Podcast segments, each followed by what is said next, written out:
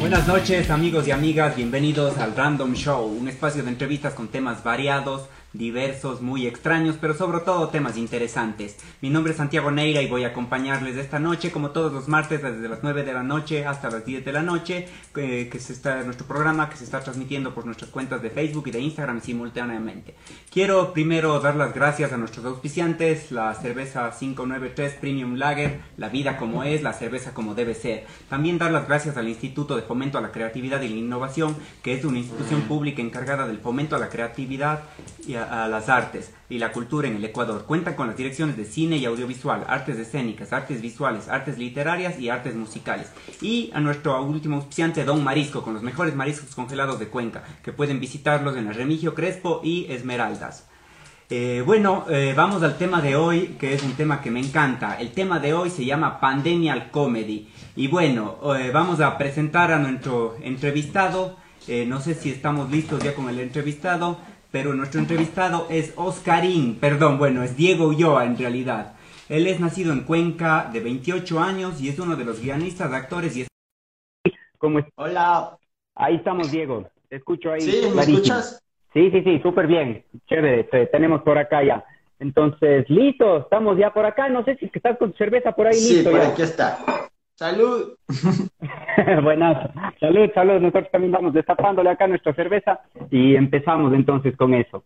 Eh, Diego, eh, gracias por, por, aceptar mi invitación. Eh, bienvenido a Random Show y nada, pues con eso empezamos la entrevista.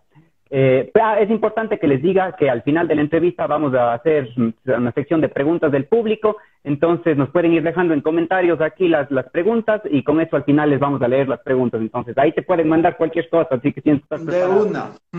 Listo. Bueno, primero eh, quisiera empezar preguntándote de dónde sale tu interés por la producción de video. O sea, ¿cómo te llegó eso? ¿De dónde te llega ese, ese, ese gusto por, por el video? Chuta, ¿qué será?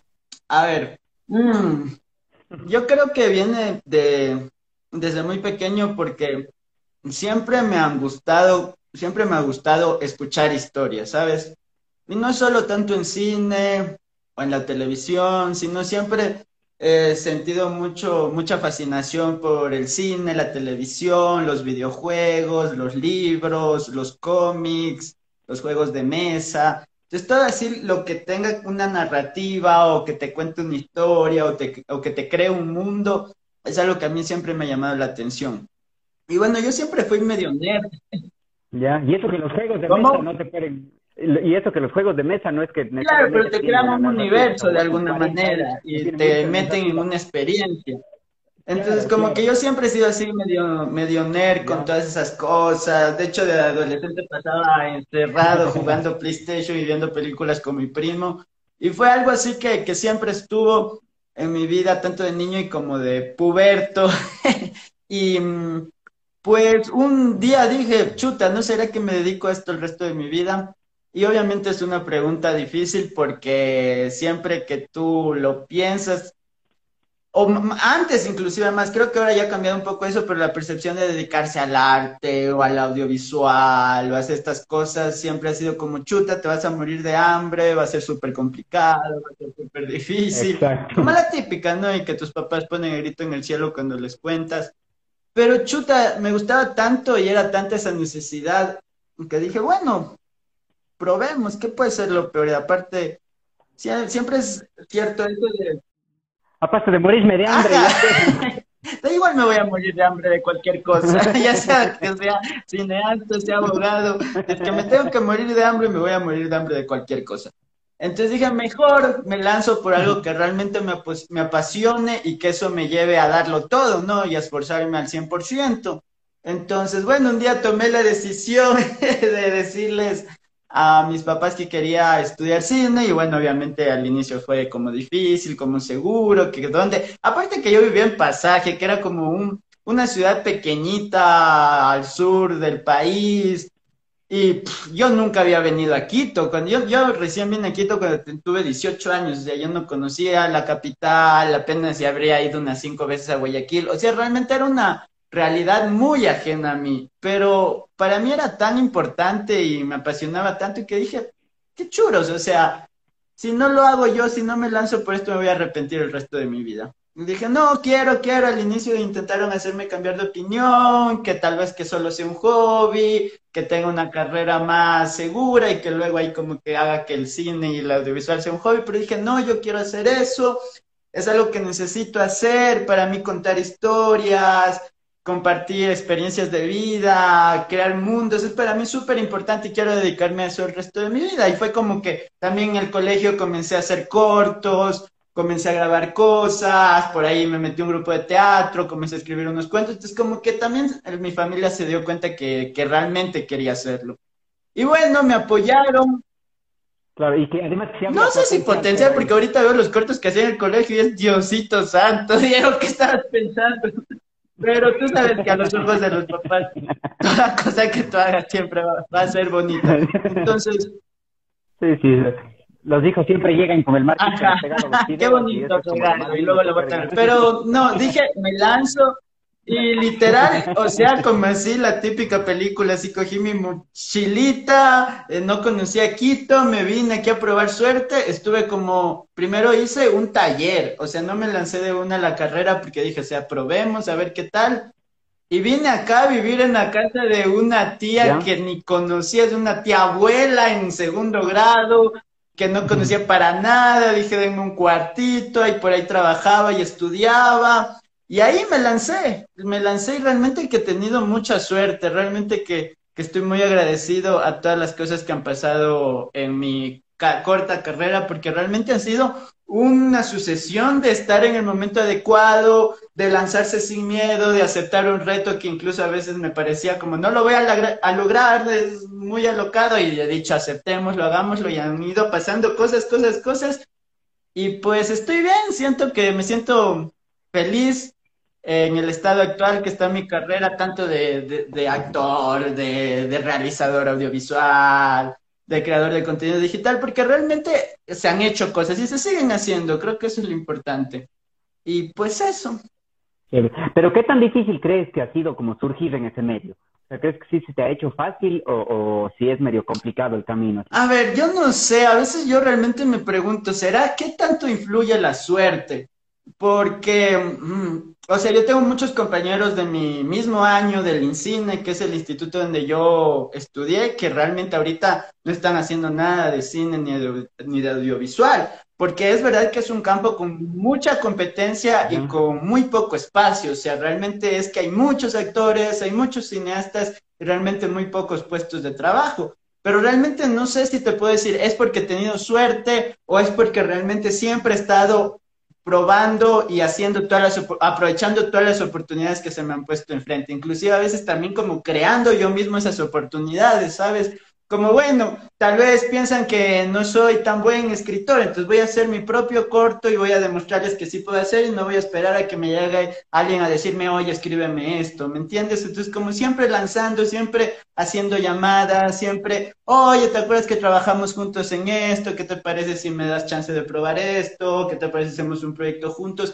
Entonces, creo que es un 50-50, porque también en cambio estoy súper agradecido, por ejemplo, que justo en el año que yo estudiaba en el INCINE, justo el año superior fue el año de donde salió Enchufe TV. Entonces eso de alguna manera me abrió la puerta para yo comenzar a actuar en Enchufe TV, que tal vez si se estudiaba cinco años después o cinco años antes nunca les conocía y tal vez nunca comenzaba a actuar en Enchufe TV. Y yo sí creo que Enchufe TV es un pilar súper importante para todo lo que he hecho después de, de actuar, después de actuar en Supercampeonas, después de todos esos sketches que he hecho con ellos. Claro, y justo te iba a preguntar, ¿cómo fue la vinculación ahí con Enchufes? Ellos, eh, digamos, el grupo estudiaba todos ahí en, tu mismo instituto, digamos, y se conocieron ahí, ahí Sí, o sea, pues por eso te digo que es un poco de suerte y un poco, poco también de lanzarse ahí a darle con todo, porque yo entré en Enchufe por una cosa de, de, de suerte, la verdad, porque yo no es que le conocía al Jorge, ni era amigo de los chicos que fundaron Enchufe, o sea, yo igual, yo no soy tan así extrovertido y menos antes. Ahora soy muy diferente de lo que era hace unos cinco años, unos diez años. Ya era el típico tímido que no hablaba nunca. Entonces yo realmente con tener muchos amigos en el instituto, pues no. Y no les conocía tampoco mucho a los chicos de enchufe. De hecho, solo les había visto así como los chicos del curso superior. Pero me acuerdo que una mañana, justo uno de los chicos de enchufe salió al patio del instituto a decir, ¿quién quiere salir de extra en un proyecto que tenemos? Estoy hablando de hace como 10 años, cuando YouTube no es lo que era ahora, cuando no existía el nombre creador de contenido digital, donde realmente uno nunca se imaginaba que un proyecto para Internet podría ser tan importante. Y aparte en el INCINE todo el tiempo te estaban buscando, siempre todos los estudiantes estábamos buscando extras para proyectos, entonces era como común que tú rechaces salir de extra, porque hay otro proyecto ahí de estudiantes que se va a quedar en el olvido. Y yo no sé por qué ese día dije, de una, yo quiero salir de extra. Sí, sí, yo. Y creo que fui yo y, y otro compañero más de un patio con 40 personas. Y yo, sí, yo quiero salir.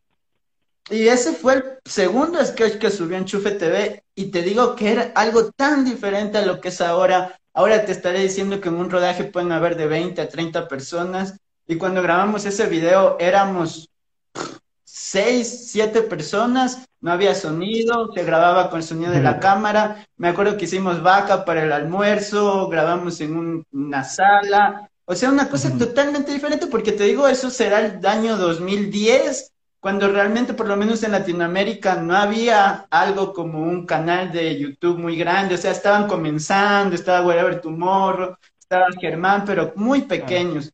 Entonces, eso, así comenzó también Enchufe, como un proyecto de amigos ahí para jugar un rato, para hacer cosas locas, y nunca yo me imaginé que iba a ser algo tan grande. De hecho, yo nunca imaginé ser actor, porque ya no sé, como que en colegio, en el inicio de mi carrera estudiantil, como que tuve malas experiencias, nunca me castigaban para nada, nunca me hacían actuar en nada. Entonces dije, creo que esto no es lo mío. Y aparte a mí siempre me ha gustado dirigir.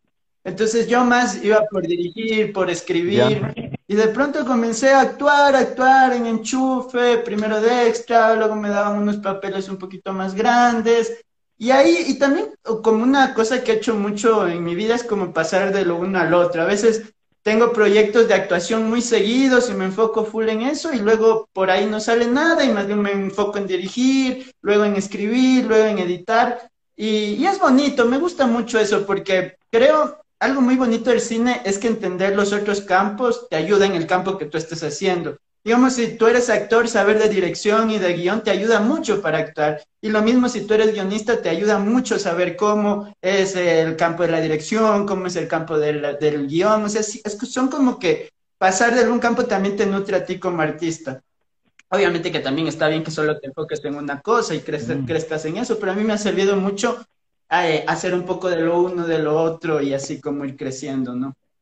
Y hay como en alguno de los que te sientes más cómodo haciendo, o sea, como actor o como escritor o en la, en la producción, no sé, es como que sientes que uno más es tuyo más que los otros. Yo creo que, o sea, lo que yo más disfruto, la verdad, si te soy honesto, es actuar, porque es, o sea, el cine es un juego al fin y al cabo, es un juego estresante, es un juego agotador, es un juego que a veces te, te, vuelve loco, porque a veces es fácil, a veces es muy difícil, a veces no sabes lo que va a pasar, a veces te da mucha ansiedad, pero es un juego al fin y al cabo. Entonces tú juegas a contar una historia, tú juegas a hacer una historia. Entonces también tiene su lado divertido. A veces que es el lado divertido por el estrés como que se va pagando, pero lo bonito del cine es que es un juego. Y creo que entre todos los campos donde tú más puedes jugar es en la actuación, porque tú realmente hay, vives la historia como siendo el protagonista, ¿sabes? Por ejemplo, ahorita recién hice Mortal Glitch, que es una serie que estrenamos mañana, y realmente fue toda una experiencia. Yo creo que los que, los que más disfrutamos eso fuimos los actores, porque el hecho de vestirse con eh, trajes de época, el hecho de correr en unos escenarios enormes que hicieron, el hecho de luchar contra los monstruos, o sea, por un momento tú te olvidas que es una película, que es una serie y te metes en esa fantasía. Y no hay nada más bonito que eso, ¿sabes? Como cuando tú eres niño y vas a una casa del terror y te metes en esa vaina y se te vuela la cabeza. Yo siento que en la actuación es donde más llegas a eso y creo que eso es lo más bonito de hacer cine. De cada campo tiene su cosa. También escribir me gusta mucho porque en cambio escribir para mí es algo muy íntimo. Entonces me encierro en mi cuarto, y ahí me vuelo, me vuelo, me vuelo, escribo cosas, desde mi punto de vista puedo tengo un, papel más principal en crear, ¿sabes? Puedo crear universos desde mi computadora, historias, y es muy chévere. Dirigir también es muy bacán, el poder conversar con los actores, como unir a, todo el equipo para que crear algo juntos, eso también es muy bonito. Editar es una locura porque la, la edición tiene un poder y una magia, tú realmente el material lo que grabaste puede ser no estar tan bueno, no funcionar y de pronto la edición darle otro significado, darle mucho poder y es muy bonito todo eso, ¿sabes? ¿Y cuál crees que es el más mm. estresante de todos? Así que tienes más presión. Verás, yo, yo quizá de las cuatro cosas que hago, la que menos hago, actualmente me gusta hacer, pero no tanto por estresante, sino como que siento que ya me he agotado, es la edición. Hubo mucho tiempo, quizá lo que yo más, más he hecho es editar yo comencé, de hecho, mi primer trabajo pagado fue editor. Yo era editor de un programa que se llamaba Expresarte. No sé si alguna vez lo llegaste a ver, un programa que en los domingos. Entonces yo comencé editando ahí. Luego entré a Touché, o sea, yo en Touché siempre como que actuaba a veces, a veces no actuaba, pero entré a Touché de planta como de, dentro del grupo de trabajo de editor. Entonces yo edité un año, enchufe, luego saqué mi canal SPN Deportivo con Julio Pañi y también editábamos un, un, montón. Ese era un canal de edición, porque literal grabar los videos nos costaba una hora a dos horas, pero editar, Dios mío, editar nos pasábamos tres, cuatro días seguidos, así hasta las cuatro de la mañana. era, era, una locura. Entonces, edité tanto, edité tanto que ahorita lo que, ah, lo que digo, chuta, ya me toca editar porque realmente estoy como agotado.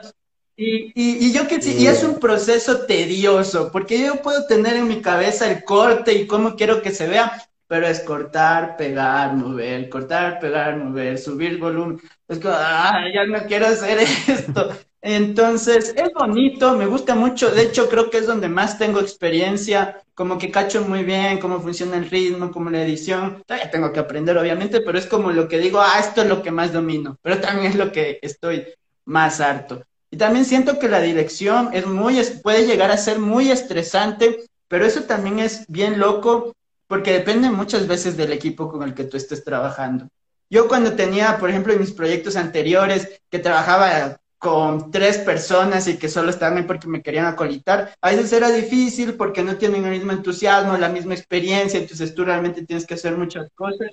Pero, por ejemplo, ahora que he tenido la oportunidad de dirigir Enchufe, algunos sponsors de Enchufe. Es una experiencia maravillosa porque todos los miembros del equipo tienen mucha experiencia y ellos mismos te dan muchas cosas a ti. Entonces es como muy bacán tener esa sinergia de, trabajo en grupo y ver cómo la gente está sacándose la madre por levantar el proyecto y es muy, muy bonito. Entonces también depende mucho del equipo con el que tú trabajes. Bueno, ahí, ahí, está más o menos la parte más complicada. Y ahora la parte más entretenida. O sea, obviamente, como te digo, actuar. Actuar es lo más divertido.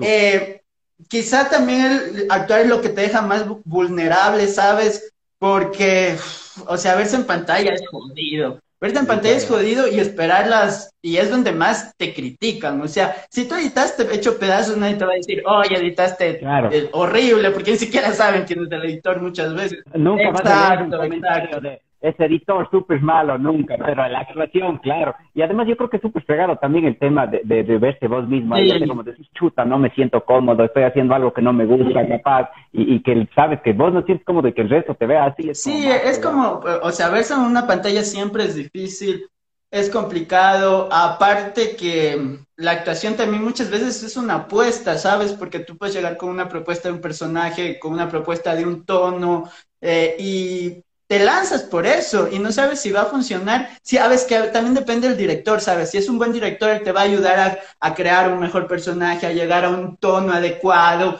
pero a veces estás solo. Muchas veces pasa que los directores tampoco se meten mucho en tu trabajo como actor, entonces tú apuestas por eso y no es hasta que ya lo ves en pantalla o hasta que montas la obra y el público la ve en un teatro que realmente sabes si funcionó o no.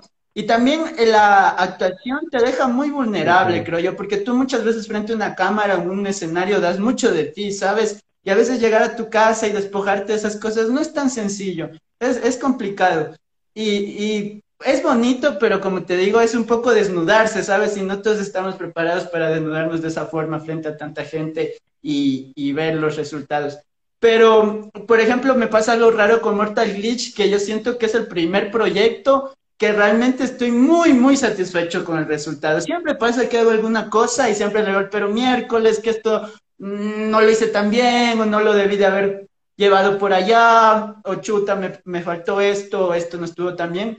Pero yo eh, cuando vi Mortal Glitch, cuando finalmente vimos la serie completa, fue como que dije, wow, realmente funcionó la propuesta que llevé, realmente las conversaciones con el director funcionaron, o sea, realmente se creó un personaje muy bonito. Y estoy muy orgulloso del personaje que hicimos, que, que hice en Mortal Glitch, espero que a toda la gente también le guste. Sí, sí, seguro, seguro. Bueno, igual vamos a conversar un poco más de lo de Mortal Glitch. Eh, hablando de Enchufe TV, ¿cuál ha sido para vos como que el, el sketch que más has disfrutado hacer, el que más te han, más te han mm, O sea, el sketch que a mí, del que estoy más orgulloso quizá o el que le estoy más agradecido es a Supercampeonas, porque, o sea, aparte que es el sketch más visto en Chuve, creo que ya va a las 100 millones de reproducciones. ¿Cachas lo que son 100 millones de reproducciones? Es una locura. Es como el... No, no entre la cabeza de una persona normal. Yo no, yo no me lo creo.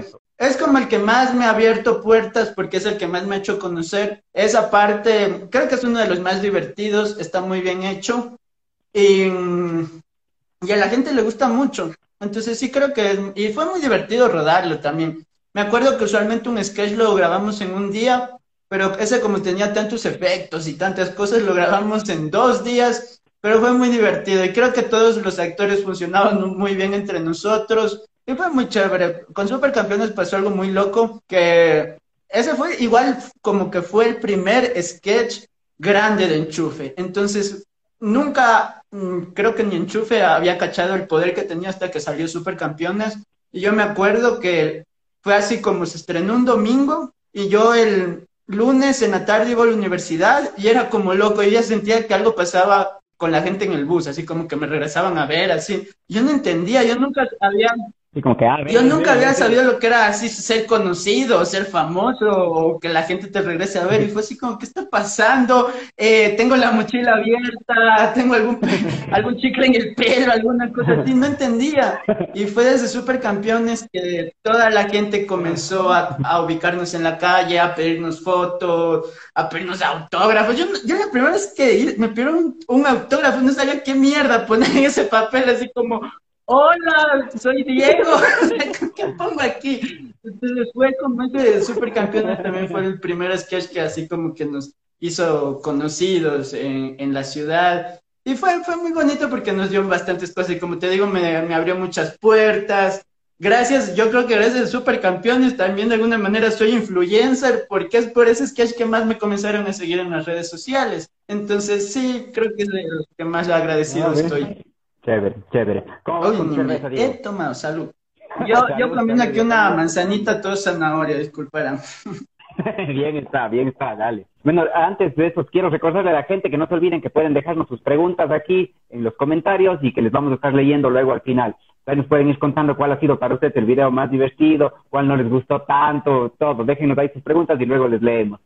Bueno, Diego, eh, queremos hacer una pausa en la entrevista ahorita porque eh, siempre en mitad de la entrevista hacemos un juego.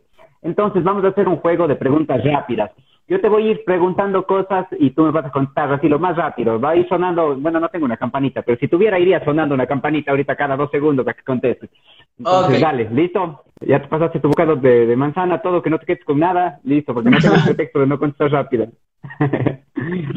listo. A ver, Montepillo y Pamishki. ¿Es más fácil hacer llorar o hacer reír? Ah, es más fácil hacer reír. Por lo menos yo, que ya vine con voz chistosa, es más fácil hacer reír. Vine con esta carita, no hacer reír. Personaje favorito. Personaje favorito ¿Cómo? de TV. Oscarín. si pudieras tener una comida como un famoso, ¿a quién escogerías? Mm, chuta. Es que depende para qué, o sea, no sé, qué complicado. Oye, estas preguntas de si pudieras revivir a un famoso, ¿quién sería? No sé. Chuta. O sea, la verdad es que si pudiera escoger un famoso para salir a comer, más que por un interés romántico, yo sí quisiera por un interés de conocimiento, ¿sabes? Así como, ¿cómo hiciste esta mierda? Quizá con Christopher Nolan, así por preguntarle cómo se les ocurre sus películas, o con Pedro Almodóvar, así con algún loco del cine. Bien, bien, bueno. A ver, siguiente. ¿Actuarías desnudo? Creo que ya es, es actuar una vez desnudo, sí. si tu vida fuera un musical, ¿quién cantaría ¿Cómo? la banda sonora? Si tu vida fuera un musical, ¿quién cantaría la banda Mm, sonora? Don't me dar de sus players. Género favorito de Mm, película. yo sí soy así bien llorón, el drama, así cortavenas. ¿Qué haces cuando te da un ataque de risa en una situación así inapropiada? Chuta, a mí siempre me dan ataques de risa en las situaciones más inapropiadas. Yo es como que las situaciones densas las contrarresto con, con risa, sí. Como tipo así una amiga me cuenta mi, mi mamá se murió en un atropellando un perro y murió también su abuela y a mí. en serio, es como que siempre me pasan esas cosas súper densas. Y pues me río, ¿qué más voy a hacer? A ver, dios griego. ¿Cómo? Dios griego me favorito. cacho los dioses. Es que no sé cuáles, hay como dioses griegos y dioses romanos. Entonces, no sé, Hércules es romano, griego, cristiano. Yo creo que chévere está cristiano, verás. Dale, siguiente. Mejor adaptación de libro a Mm, película. mm. Creo que psicosis, porque nadie ha leído el libro de psicosis, pero todos cachan la película. Ah, y la peor de un tantas, Dios. Eso sí, con- con- yo, yo amo los libros de Harry Uy. Potter y siempre las películas es como que digo, no, no, son ni, ni la cuarta parte chéveres que son los libros. O qué más, que así como que, es que siempre pasa que, que todo el mundo dice, fue mejor el libro, porque la verdad es que siempre son mejores los libros. Sí, sí, siempre. a ver, última serie que viste. Estoy viendo una de Netflix que se llama High Score, que es sobre videojuegos, está bien chévere, se las recomiendo. Sí, sí, sí, sí, súper bien. Yo también ya me estaba entrando a ver ahora, vacancísimo. Siguiente, ¿con quién quisieras compartir una escena romántica? A ver, chuta, a ver, ¿quién me encanta? Sí, la Emma Watson está... bueno, Bien. creo que todos tenemos épocas que nos gusta tal persona, luego tal otra persona. A ver, siguiente, si fueras un dibujo animado, ¿cuál serías? Una banda que quisieras que esté en el soundtrack de tu próxima película. Puedes escoger cualquiera, les llamas y les dices, oye, quiero que vengan acá, que toquen en mi soundtrack. Tierra Canela, pues, esa pregunta. Yo siempre reivindico la tecnocumbia. Yo creo que la tecnocumbia está muy infravalorada en esta sociedad. Depende, para qué. Yo creo que tiene buenas aplicaciones, súper buenos usos. Yo disfruto full. Yo voy feliz en los buses. Yo voy feliz. A ver, ¿qué prefieres? ¿Qué prefieres, los, Los Simpsons o Simpsons. South Park? ¿My Little Pony o los My Little Pony. tu tema de conversación Sí, favorito, aparte de cine y televisión. pasar. Yo sí me vuelvo loco. A mí me ponen a hablar de películas y tienen que decirme ya cállate, porque realmente me apasiona full.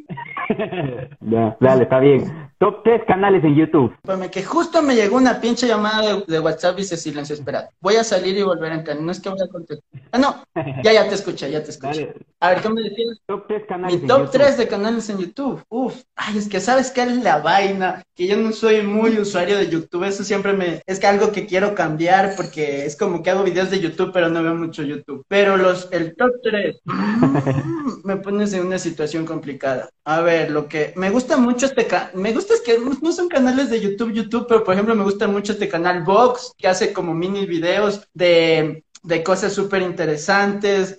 Gusta también Enchufe TV, creo que es increíble lo que hacen y a veces hacemos. Eh, también me gusta uno que se llama Backdoor, que es muy parecido a Enchufe, pero como un, po- un poquito más tranquilo en cuanto a montaje, pues no es tan alocado como Enchufe. También me gusta Luisito, creo que Luisito es un crack porque tiene full carisma, es full chévere, me gusta mucho Luisito Comunica. Y, y pues eso, y la verdad es que no veo muchos videos en YouTube, lo que más veo en YouTube son como videos musicales, a veces algunos entrevistas interesantes, pero la verdad sí como de decir, pucha, me sé este youtuber y este youtuber y mira este canal, pues no, no soy tan youtubero. No, dale, está bien. mean, Saga favorita de películas. Así que vaya a la continuación de la continuación de la Saga continuación. favorita de películas. O sea, que me haya visto todas. Chuta. ¿Cuál será? Mm, creo Sí. que me- eh, Star Wars. Creo que Star Wars es mi favorita. Creo que es la que más he disfrutado viendo de todas. A ver, eh, Instagram o TikTok. eso también es por épocas. Hay épocas que solo paso en el TikTok así mal plan. y hay ép- O sea, yo quisiera, o sea, yo me veo en un futuro dejando de lado el Instagram y solo enfocándome en TikTok. Esta es una, o- o en una opinión no tan popular, pero yo sí respeto mucho más TikTok que Instagram. A mí Instagram me parece eh, el lugar donde las señoras se reúnen a chismear. Es literal, es el patio del vecindario a que la gente se reúne a chismear, a criticar, a sacar pica, a ostentar. O sea, es una mierda. Yo lo odio, pero es, el, es la red social que más uso al día. El otro día me metí a esas estadísticas de ver cuánto tiempo paso en Instagram al día y me asusté porque pasaba de dos a tres horas al día en esta mierda. Y es como que realmente tú entras al Instagram a enterarte de los chismes, a husmear en la vida de tus conocidos, a, a morbosear tal cuenta, a stalkear tal persona. Realmente es el patio donde las señoras se rondan a chismear. Entonces yo quisiera cortar la Instagram, no puedo, es un vicio y preferiría dedicarme más a TikTok. Que TikTok es mucho más bacán porque te inspira, sacas buenas ideas, creas contenido, es mucho más chévere, creo yo. Pero bueno, opiniones. O sea, ni preguntar. Oh, Facebook para mí, yo sí, eso sí puedo decir que odio Facebook. Actualmente lo odio tanto porque siento que es un basura yo creo que todavía hay gente que, le, que siga a las personas y a las cuentas adecuadas y ve cosas chéveres, pero yo realmente entro a mi Facebook y solo veo un basurero. Es como que la interfaz es horrible, es como el contenido que la gente sube ahí es como lleno de odio, ya solo los viejos están ahí. Es como yo me siento volviendo a los 90. No sé, yo siento, es como que entro a Facebook y me siento en los 90 y entro a TikTok y me siento en el 2030. ¿Cachos? Son como dos mundos tan diferentes. Como en, Ajá, Facebook súper así machista, homofóbico y TikTok demasiado abierto, siento así. sí, verdad, espero, sí, tienes razón en eso. Bueno, volvamos ahora sí a la entrevista. Les recuerdo a todos los que nos están viendo que estamos en una entrevista con Diego Ulloa. Él es actor, guionista, productor, escritor, hombre orquesta, eh, producciones de, de video. Entonces, nada, regresemos a la entrevista. Y ahora sí, Diego, eh, salud primero. Ya me estaba haciendo falta las preguntas rápidas.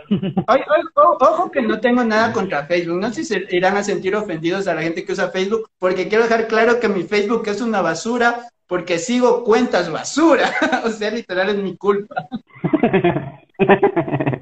fácil, ¿eh? se arregla fácil, borrando. Sí, yo ya no he entrado, ya no he entrado como en dos años, la verdad. O sea, ya ni sé que, que, tal vez ni tengo ya cuenta de Facebook. bueno, cuéntanos ahora sí, Diego, de Mortal Glitch. ¿Cómo fue la experiencia de, de trabajar en algo, una producción así tan grande como para YouTube? ¿Cómo funciona todo esto? Porque la mayoría de gente incluido yo, no tenemos idea de cómo funciona esto. O sea, ¿cómo es que YouTube les contrata para hacer una producción para Bueno, yo sí creo que Mortal Gears es lo más bonito que me ha pasado en mi vida. Realmente estoy tan agradecido por este proyecto y tan feliz. Y no puedo creer que ya mañana se estrene. Dios mío, he esperado tanto por este día, no tienes idea. Realmente yo sobreviví la cuarentena con la esperanza de que la gente llegue a ver Mortal Glitch. Decía, ya no me importa si el mundo se acaba en el 2021, pero que antes vean Mortal Glitch. Porque realmente nos sacamos la remadre. O sea, fue un proyecto tan ambicioso, tan tan largo, o sea, yo sé que solo fueron dos meses de grabación, pero eran jornadas súper largas, en unas locaciones súper locas. Yo no te puedo contar mucho del origen de Mortal porque realmente yo entré a este proyecto como actor. No es que esté como productor ni como guionista. Sé por ahí que, bueno, escuchando en las entrevistas que hemos dado estos días que el Jorge ha hablado, sé que era una serie de, o sea, unos chicos tenían un proyecto de una serie, como que Touché se interesó en ese proyecto, les compraron la idea, luego esa idea cambió un montón y, y, entre Touché, o sea, la productora de Enchufe, entre Enchufe y YouTube, siempre había, estaban en conversaciones de hacer un YouTube Originals. YouTube Originals son estas series o películas que hace YouTube con un montón de presupuesto y con creadores de la plataforma. Entonces YouTube siempre estuvo interesado en crear algo con Enchufe TV, pero no encontraban el proyecto adecuado. Y fue con esta idea que le, que le llevaron de un mundo de videojuegos, de una comedia que une fantasía con videojuegos, con, con humor y, y, videojuegos, es que YouTube dijo, ah, eso me gusta, cuéntame más, hablemos más, y así poco a poco se fue desarrollando el proyecto. Y bueno, es, ellos yo no sé cómo lo desarrollaron, porque te digo, yo no estuve metido de lleno en eso, eh, pero yo ya me enteré que iban a grabar y sabía que estaban casteando, que estaban haciendo casting para el proyecto. Y yo quería entrar, o sea, yo escuché esa historia y dije, mierda, tengo que estar en esa vaina. porque era como un mundo de videojuegos, aparte que a mí me encantan los videojuegos, aparte que te contaba esto de crear universos, contar historias locas, para mí es tan importante, entonces decía, oh por Dios, es como un mini juego de tronos aquí en Ecuador, entonces quería entrar, o sea, era para mí una ilusión y, le, y me acuerdo que fui a hacer casting para un personaje que se llama Ciro, que actualmente lo está interpretando Raúl Santana. Entonces fui a hacer ese casting, como súper ilusionado, ojalá me escojan, ojalá me escojan. E-, ese es como un papel más secundario. Pero yo, no me importaba, yo quería estar dentro de ese proyecto, aunque sea una hora, solo ir una hora al set y decir, no, forma parte de esta vaina. Y fui a hacer ese casting, como que, que, me hicieron dos llamados, dos pruebas, estaba así como ansioso, ansioso de que me escojan, y luego me enteré que le habían escogido al Raúl. Entonces fue como que mierda, otra vez, otra vez la vida me falla. Pero yo dije, ya, ya no estuve en Mortal Glitch, ojalá me dejen ir un día al rodaje ahí para tomar fotos. Y me acuerdo que de pronto escuché el rumor de que faltaba uno de los actores, de uno de los personajes protagónicos, que todavía no encontraban al actor. Porque el personaje que yo hacía, eh, que yo hago, que se llama Hermes, era un gordito. Entonces es como no hay como actores gordos jóvenes en el país, no hay muchos, es como bien poquito, entonces era difícil hacer ese cast y no encontraban opciones, habían encontrado unas opciones, pero YouTube no estaba muy seguro con esas opciones y yo me acuerdo que dije, esta es mi oportunidad. Aparte que había leído el guion y sabía que era el personaje más cómico de los tres, el más ingenuo, el más infantil, yo dije, mierda, yo siempre he hecho esta clase de personajes, es, el personaje que debo aplicar. Entonces me acuerdo que le escribí al director, yo, yo siempre lanzándome, yo cuando quiero algo y digo, me lanzo como sea, intento, busco la oportunidad de lograrlo. Me acuerdo que le escribí al director, le dije, mira, yo puedo no estar gordo, pero si quieres engordo, me pones una panza falsa, no sé cómo le hacemos, me cambio el pelo, alguna vaina, dámosle, pero dame la oportunidad de hacer el casting. Hazme el casting, si te gusta bien, si no también. Y creo que ya faltaban tres semanas para rodar una vaina así. No tenían ese personaje y estaban como locos haciendo casting para encontrar a, a Hermes. Y fui un día, y no sé, tú como actor sabes cuando te va bien. Y yo sentí que ese casting fluyó muy bien las cosas. Como que salió muy bacán. Igual me preparé bien el día anterior. Y fui al casting y me dijeron, en una semana tenemos que definir. Hay varias opciones. En una semana te avisamos. Pucha, esa semana no pude dormir. O sea, creo que esa ha sido la semana que he tenido más ansiedad en mi vida. Era como, ya, ¿qué pasa? ¿Qué pasa? En el celular todo el tiempo. Pasó la semana, no me decían nada. Dije miércoles, ya no me escogieron y creo que a los dos días me llamaron y yo solo, sí, esto sí, sí, lo que sea, te pagamos dos dólares, sí, no me importa. y de ahí creo que negocié mal, porque ni siquiera, no, yo no quería negociar, yo solo quería estar dentro. Y fue como que sí, ahí acordamos, los días de rodaje, yo sí renuncio a todo. Me acuerdo que estaba en Coca-Cola For Me, que es la radio de Coca-Cola, y yo sabía que ellos no me iban a dar permiso dos meses, y dije a la mierda, renuncio a esta vaina, renuncié de Coca-Cola y me fui a grabar Mortal Glitch. Y fueron dos meses, como te digo, loquísimos, que nosotros como los actores decíamos, no puede ser peor esta, que esta locación. O sea, me acuerdo que la primera locación grabamos en Polilepis, que es como un bosque que queda al norte del país, y era helada esa vaina, era helada. Y Aparte llegamos y el primer día cae una mega tormenta, entonces literalmente todos los días grabamos en pantano, porque esa, esa vaina nunca se secó, porque era altísimo, estábamos altísimo y un frío horrible, y fuimos a dormir allá, estuvimos como ocho días sin internet, despertándonos a las, a las 4 de la mañana todos los días en un frío helado, porque tenían, cachas que todos los vestuarios, mi vestuario tenía como cuatro capas, entonces tenían que ponerme eso todos los días. Yo esos días hacer del 2 era imposible. Era mala idea. Dieta blanda, porque hacer del 2 vestido de Hermes era una... Todos me odiaban, o sea, el momento que decía, disculpen, tengo que hacer del 2, eh, todos me odiaban porque era media hora de sacarme el vestuario y volver a ponerme. Entonces fueron así, y, me acuerdo con Anto, que es la protagonista de la serie, que es con la que más tiempo pasamos juntos, decía, Anto, ya no puede ser, de seguro la próxima locación va a ser mucho más fresca, o sea, no puede ser peor que esto. Y vamos a la próxima locación y era un desierto, un desierto con un viento horroroso, me acuerdo que hacía tanto viento que el viento se llevó una carpa de producción y esa carpa casi le cae encima al asistente de foto. O sea, era como ver Indiana Jones, la man corría y la carpa detrás dando vueltas y, y, decíamos, ya, hemos tenido eh, nevado, desierto, la próxima locación no puede ser peor. Íbamos a un palacio que encontraron ahí por, no me acuerdo ni por dónde, un castillo, no sé qué, lleno de murciélagos.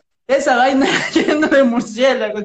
Me acuerdo que yo no sé por qué cometieron ese error. Habían puesto el baño al lado del set. Entonces, si tú que, y un día como que dieron de comer comida mexicana, Dios mío, nadie quería ir al baño, era una vaina horrible. Yo estaba cerrando las piernas todo el día porque yo, Dios mío, no quiero usar el baño en este lugar. Entonces decíamos, no puede ser peor, ya, hemos tenido desierto, nevado, un castillo embrujado, no puede ser peor. Y me acuerdo que luego fuimos a, todo lo que era estudio, que eh, en estudio hicieron unas cosas increíbles, yo me quedé loco lo que hicieron, hicieron una pirámide, hicieron unas ruinas mayas, hicieron una, una aldea completa, era un, un, estudio enorme, era tan grande lo que querían hacer que no había ningún estudio en Quito donde entrara todo, entonces fueron a grabar como en un galpón por el aeropuerto, creo que era una bodega, no sé, y ahí construyeron toda esa vaina, y nosotros decíamos, ya en estudio vamos a estar frescasos. ¿Qué pasa? Que como era de época, todo es iluminado con antorchas. Entonces había full antorchas y como no era un estudio de grabación, no había ventilación. Entonces todo el equipo estaba con mascarillas. Antes del COVID ya usábamos mascarillas nosotros. Entonces todo el mundo estaba con mascarillas porque había un montón de hollín. O sea, era una locura cómo el, humo de las antorchas se quedaba adentro y tú, por ejemplo, yo me acuerdo que el doctor, teníamos un médico en rodaje, y nos decía que nos hagamos lavados nasales en la noche por tanto hollín que, que respirábamos. Yo me acuerdo que llegaba a mi casa y me hacía lavado nasal y salía agua negra, hacía una cosa horrible. Yo creo que si me da cáncer de pulmón es culpa del mortal Entonces decíamos, ¿por qué estamos tan maldecidos por esta vaina? Y nosotros como actores no podíamos usar mascarilla, entonces era una vaina. Pero bueno, cada, cada locación fue un desafío, fue una experiencia muy bonita, cansada, sí, pero muy bonito. O sea, yo estoy totalmente agradecido de haber tenido la oportunidad de haber estado en este proyecto tan lindo. Sí, sí, debe ser algo increíble. A ver, eh, no sé cómo vamos con las preguntas del público para ver si hacemos ya la, lectura de las preguntas o, seguimos un rato más. Ya, vamos con las preguntas del público ahora, Diego. Veamos qué nos dice la, la gente. A ver. ¿Qué más ve? Dicen por ahí. Ahí estamos con las preguntas del público. A ver, primera pregunta. ¿Qué personaje quisieras mm, doblar? O sea, nunca, sabes que nunca he hecho ningún doblaje. O sea, me he doblado a mí mismo, tipo así, como soy tartoso, tipo algún diálogo lo digo mal, y luego me llaman a doblarme, pero nunca he tenido la oportunidad de doblar alguna caricatura o alguna cosa ya hecha. Y sí, estaría muy divertido. O sea, tipo una caricatura, tipo doblar a Bob Esponja, así. o a Vegeta, maldito insecto, alguna vaina así. bueno, para Bob Esponja sí, pues no sé si para Vegeta, te pero para Bob Esponja tal pelo. No hay desafío en la vida, amigos. Todo se puede lograr.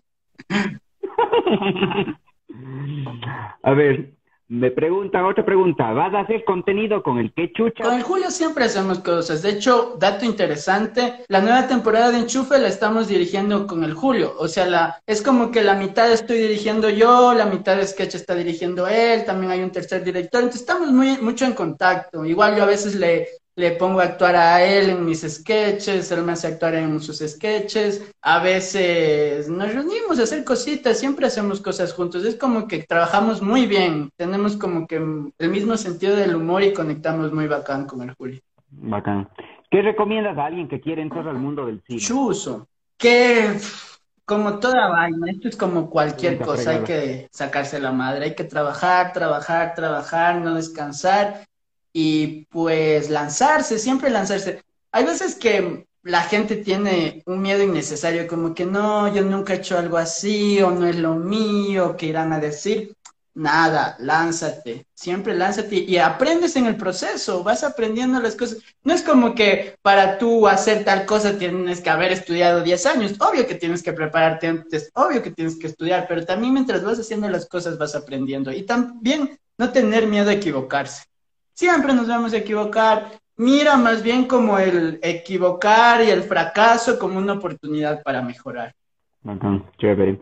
A ver, ¿qué opinas de los actores y de las producciones? Chuta, ahí quisieron armar polémica.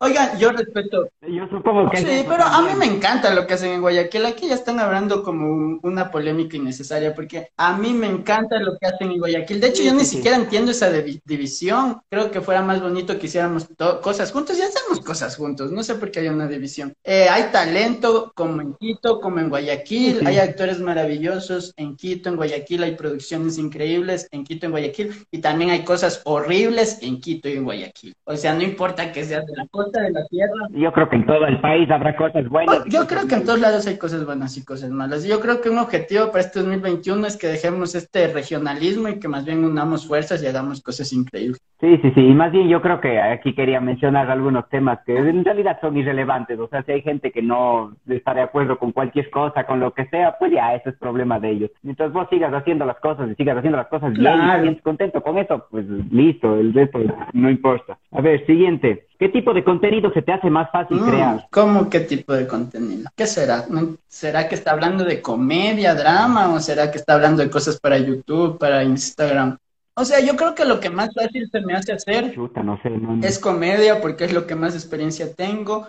Creo que lo que mejor me sale son tipo cosas como sketches, como historias cortitas, pero de ahí cada cosa que hago es como lo veo como un reto y e intentar hacerlo bacán y darlo todo, ¿no? Si yo algo que, que, cada vez intento más es que cuando meta me meta a un proyecto realmente sea algo que me guste, porque me he dado cuenta que cuando uno entra a un proyecto ya porque le toca por no quedar mal, siempre la caja. No hagan eso. Si se van a meter a un trabajo, a un proyecto, alguna cosa, háganlo porque realmente les gusta y van a dar todo, porque si no les gusta, lo van a dejar a medias, lo van a hacer de mala gana, quedan ustedes mal y no apoyan al proyecto. Sí, sí. A ver, y creo que esta va ligada con la otra. Y si no te dedicabas a esto, ¿qué, qué profesión tendrías? No sé, yo creo que algo de matemáticas, porque como te digo, yo era bien nerd en el colegio. Yo no era de los que tipo así hacían carátulas con dibujitos, ni que llevaban los lápices, los 10 lápices de colores diferentes. pero sí era como que curioso, siempre he sido full curioso. Entonces siempre era como los que querían saber más, que hacía todo el tiempo así como Hermione en Harry Potter, y, y yo sé esto, y si es esto mejor así, y por qué pasa esto. Entonces siempre fue así como bien curioso. Y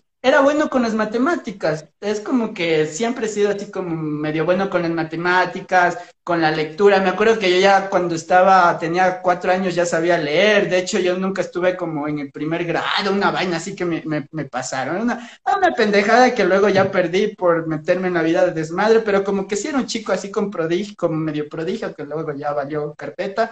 Pero entonces sí era como bien inteligente en el colegio y me encantaban las matemáticas. Iba a tipo esos concursos de matemáticas entre colegios y esas vainas. Entonces yo creo que si no hubiera sido actor, sí me hubiera dedicado a alguna cosa de matemáticas, de física, de esas vainas.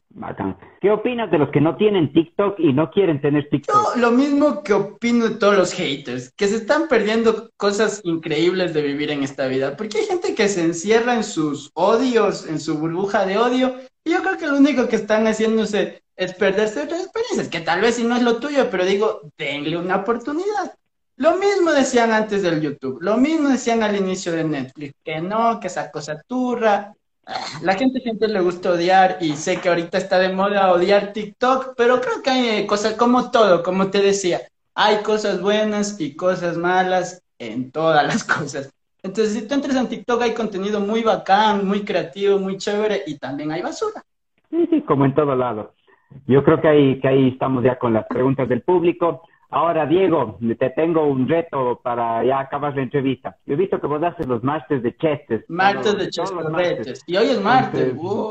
Y hoy es martes, así que ¿qué dices si hacemos ahorita aquí? Y hacemos votación del público a ver quién gana. ¿Quién es el más Ya, dale, ¿Qué mierda? Y sabes que me, me olvidé de, de, preparar chistes, pero voy a hacer, voy a contar los dos que siempre cuento, que son así frescos.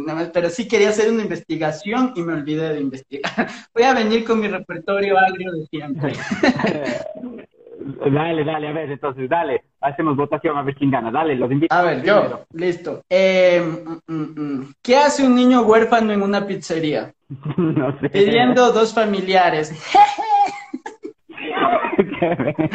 Te dije que era agrio. Aparte es una competencia de chistes agrios, entonces voy ganando. Eh, sí, sí, sí. Los dos hacemos chistes malos, entonces estamos bien. A ver, ¿quién es la persona que más se ríe? ¿Quién? El barrendero, porque siempre va riendo. Puta, sí vas ganando. A ver. Bueno, veamos, ahí vemos al final. A ver, uno medio parecido al tuyo. ¿Qué, ya. ¿Qué hace Romeo Santos en la calle con su celular? Va chateando.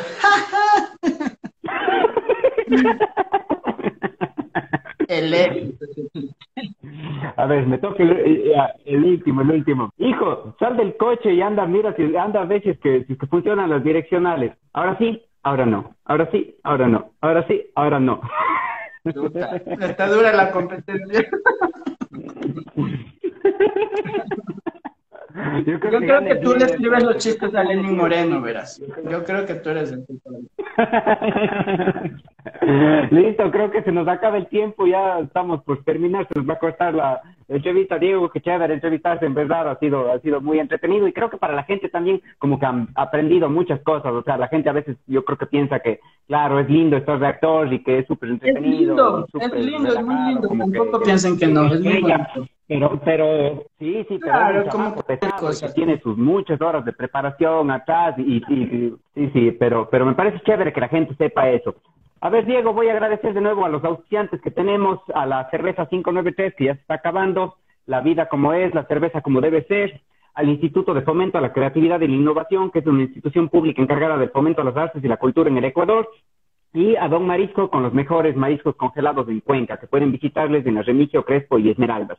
Quiero agradecer también a Bici Flash, que son los que te hicieron llegar las cervezas de allá. es un servicio súper bueno. Si están en Quito, ahí les, les pueden llamar pueden buscar en sus redes sociales. Eh, quiero agradecer también a Planeta Fútbol, que no les agradecí en el programa anterior, a Don John por el espacio que nos dieron para poder grabar el trailer del programa anterior, y a todo el staff que está trabajando aquí con nosotros para hacer que Random Show funcione. Yo quiero, eh, quiero aprovechar para mandar unos eh, saluditos que me están pidiendo por acá, toda esa gente chévere que me sigue. Junior Valenzuela, un saludo muy especial. También un saludo a Conversaciones de Sofá, un podcast que hace mi prima y mi hermana que está increíble. Ya aproveché para hacer un spot publicitario. A Casi Raúl que me está pidiendo un like de TikTok. Tiempos que no he hecho un like de, un like de TikTok y ya voy a, voy a encargarme, a dedicarme a eso de nuevo. Un saludo a Mateo Saki, a Naye Zarango y a toda esa gente linda que se conectó. Ya, me, ya llegaron un montón. W2005 Andy, Ferta Curi, toda esa gente linda que se conectó. Gracias, gracias por ver este live. Y pues eso, amigos, eh, síganme en mis redes sociales, por cierto. Estoy como Diego Ulloa, guion bajo uno. Ya no soy yo la Diego Ulloa, lo siento. E evolucioné. porque no, ¿saben qué? Hola Diego Ulloa comenzó porque yo en el colegio tenía el correo. Hola Diego, que era Hola Diego Andrés. Porque, ¿sabes qué me pasaba? Yo hablando pendejadas, pues siempre pasaba que me jodía que los correos sean difíciles de memorizar. Entonces dije, voy a tener un nombre de correo que sea fácil de memorizar. Y me ocurrió, hola Diego Andrés. Y ahora en todo lado que me preguntan mi correo me da full vergüenza y cringe decir, hola Diego Andrés. Y ahora me da cuenta que mi Instagram también me da vergüenza estoy como hola Diego Andrés. Entonces soy Diego Ulloa-1 y para que me sigan en el TikTok, en el Instagram, en todas las redes sociales, gente. Muchas gracias por la invitación. Estuvo muy divertido. Gracias por la cervecita y que tengan muchos éxitos en este proyecto. Chévere, chévere. Gracias, Diego. Entonces, muchas gracias a todos por conectarse. De aquí nos vemos el próximo martes a las 9 de la noche con una entrevista con Doménica Cobo. Gracias a todos, amigos. Chao.